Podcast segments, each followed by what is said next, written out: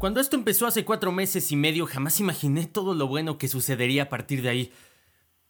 Hola, yo soy Adrián Ortega, ese individuo que intenta cada semana darle una voz diferente a los libros y que la acompaña con aquellas canciones que sean ideales para su alegría, tristeza, depresión o cual sea el sentimiento que reflejen esas páginas.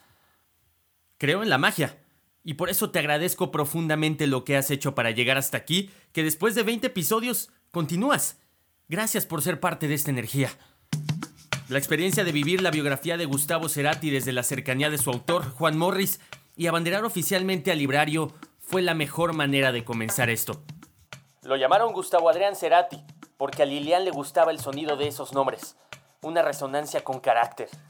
Gustavo era blando, Adrián era fuerte, y Cerati también era suave, una combinación musical con comienzo, clímax y desenlace. La vida de Teresa Mendoza, en La Reina del Sur y su encuentro con el destino que parece empeñado en protegerla a toda costa. La vida es ir perdiendo cosas. Todo empieza cuando perdemos el cordón umbilical, después la inocencia, luego la virginidad, los padres, luego perdemos un amor y otro y otro. Es ley de vida. Lo que no podemos hacer es perder el tiempo pensando en lo que hemos perdido.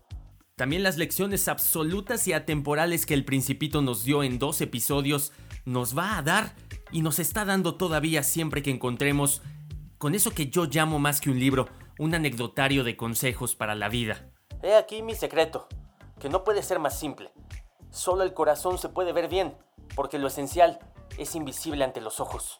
¿O qué tal aquella extraordinaria historia de amor que contiene todos los ingredientes necesarios para llamarla así?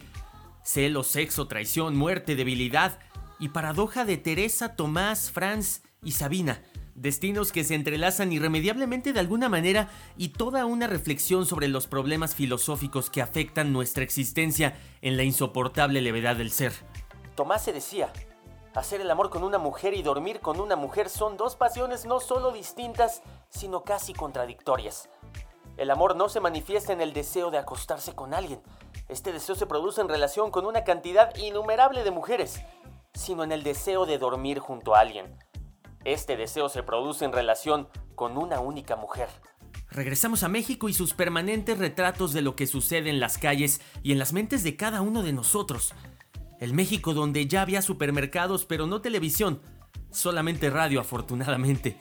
Y así comienza un escrito totalmente proyectivo de la vida de José Emilio Pacheco en las batallas en el desierto. Voy a guardar intacto el recuerdo de este instante porque todo lo que existe ahora mismo nunca volverá a ser igual. Un día lo veré como la más remota prehistoria.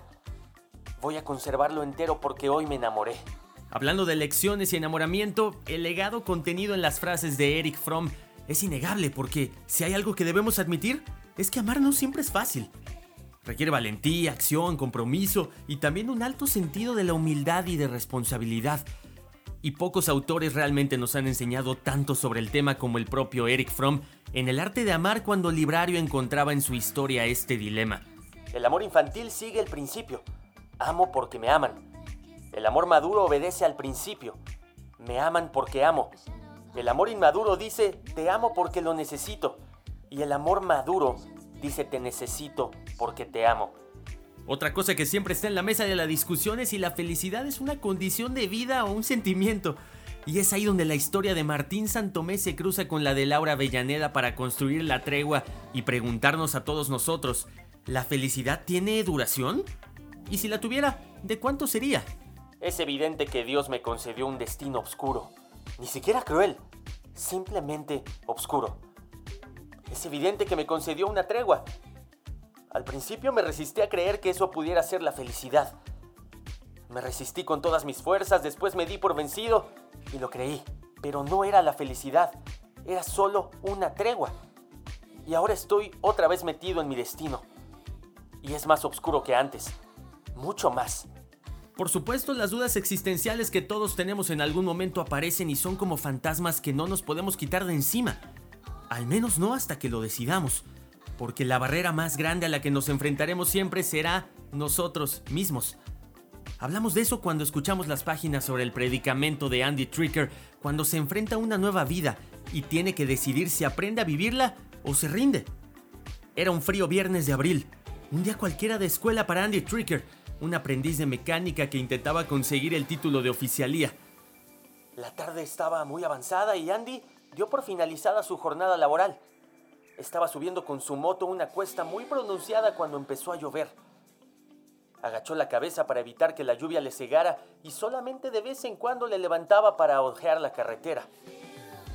De repente vio a poca distancia una sombra y todo se convirtió en un juego de colores, reflejos y figuras rotas. Andy se dio cuenta de que estaba tirado debajo de un camión y quiso salir de ahí inmediatamente, pero no pudo. Se imaginó que todo era una pesadilla. No se dio cuenta de que estaba totalmente paralítico. Pero Librario ha sido tan variado que ha tenido sus reencuentros con los músicos y sus aventuras. Y fue entonces cuando nos remontamos a 1967, año en el que Luisito Rey conoce a Marcela Basteri en el Mar de la Plata, Argentina. Años después, en Puerto Rico nace su primer hijo a quien llaman Luis Miguel. Y nadie sabría sino hasta años después que su destino era ser una de las estrellas más importantes de toda la música latinoamericana. En la vida hay amores que nunca pueden olvidarse, imborrables momentos que siempre guarda el corazón. Pero aquello que un día nos hizo temblar de alegría, es mentira que hoy pueda olvidarse con un nuevo amor. También hay cosas que llegan a nosotros sin explicación aparente, llegaron a nosotros y solamente para nosotros. Así pasa justamente con Felipe Montero y una oferta de trabajo que es irrechazable. Cuando llega a entrevistarse todo es diferente, pero altamente imaginable, eso sí. Va más allá de eso incluso, sobre todo cuando conoce a Aura, una mujer que hipnotiza a nuestra protagonista y con la que experimenta sensaciones altamente intensas. Al fin podrás ver esos ojos de mar que fluyen, se hacen espuma, vuelven a la calma verde vuelven a inflamarse como una ola. Tú los ves y te repites que no es cierto, que son unos ojos hermosos verdes idénticos a todos los hermosos ojos verdes que has conocido o podrás conocer. A nivel personal, también en esta corta historia he enfrentado de los retos más complejos al intentar darle voz y sonido al poemario que escribió Pablo Neruda a sus 19 años. 20 poemas de amor y una canción desesperada, porque él siempre fue de esos poetas que tocan el alma y están en el Olimpo de todo lo bueno que puede hacerse con una pluma y una hoja.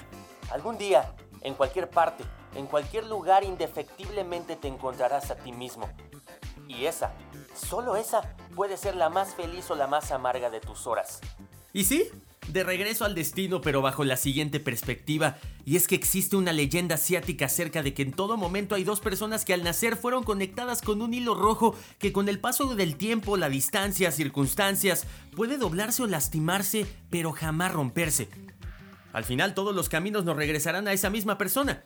Y es así donde la historia de Hajime Shimamoto, en al sur de la frontera al oeste del sol, nos hace preguntarnos si el destino es producto de nuestra imaginación o en verdad hay algo detrás de todos nosotros que es algo mucho más grande de lo que pensamos o imaginamos.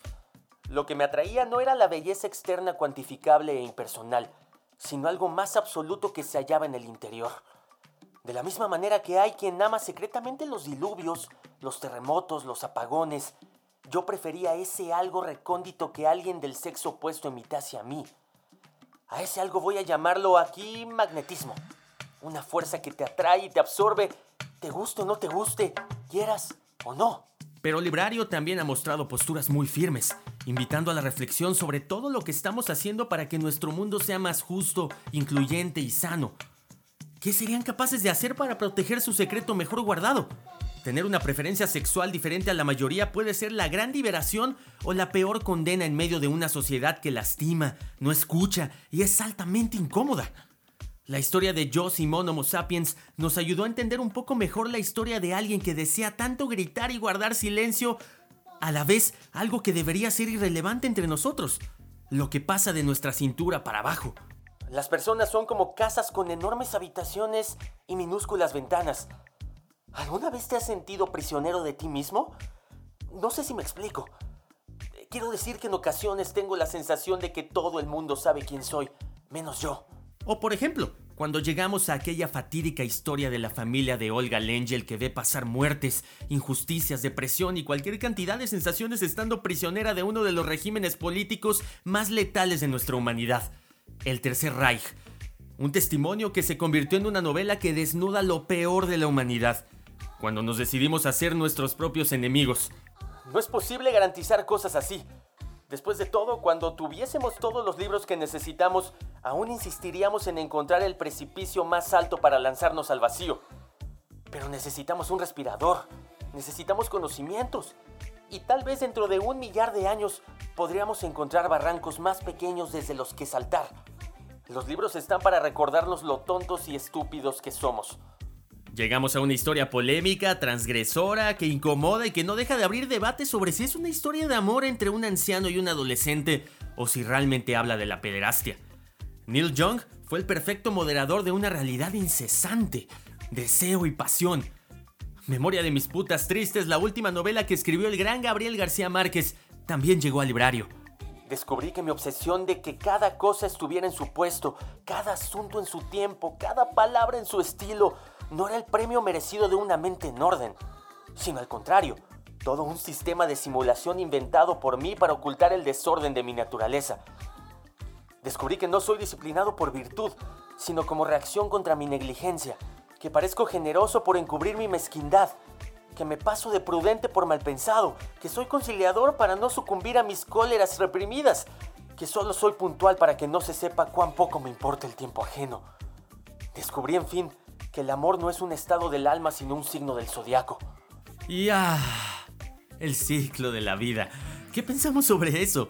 ¿Creen en el equilibrio? ¿Cómo son las cosas y cómo deberían de ser? Porque hasta los cuentos infantiles más inocentes pueden darnos lecciones extraordinarias y también fue todo un reto ser el narrador del Rey León, guion que se escribió para Disney y resultó en una de las películas animadas más emblemáticas de la historia. El pasado puede doler, pero dependiendo de la forma en el que lo veamos, puedes huir de él o aprender de él. Un libro que también me generó demasiados sentimientos al tener que expresar lo que Jay Asher buscó en 13 Reasons Why es pensar que la solución ante nuestros problemas podría ser la muerte.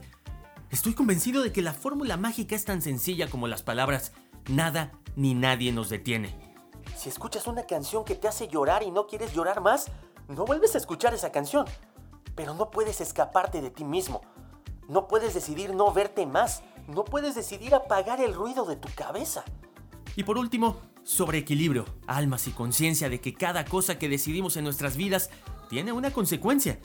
El arte de la energía, al fin, pues. Eso sobre la espiritualidad que merece y necesita cada ser humano de este planeta para complementarse. El karma y todo lo que definió Bhaktivedanta Swami Prabhupada, el creador del movimiento hindú Hare Krishna, y ojo, que esta no fue una invitación a creer en determinada religión, sino en tomar las lecciones más poderosas del mejor espacio posible. Si envías la bondad de ti mismo hacia otros o si compartes lo que te hace feliz dentro de ti, todo volverá a ti multiplicado diez mil veces. En el reino del amor no hay competencia, no hay posesión o control. Cuanto más amor se regala, más amor vas a tener.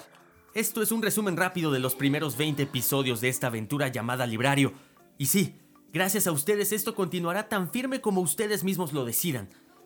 Gracias por hacer de esto un diario de anécdotas que nutren los oídos, el corazón y sobre todo el alma. Bienvenidos a los segundos 20 librarios de Espero sean cientos y cientos más. Si acabas de llegar, bienvenido al viaje. Siempre es un buen momento para aprender a escuchar.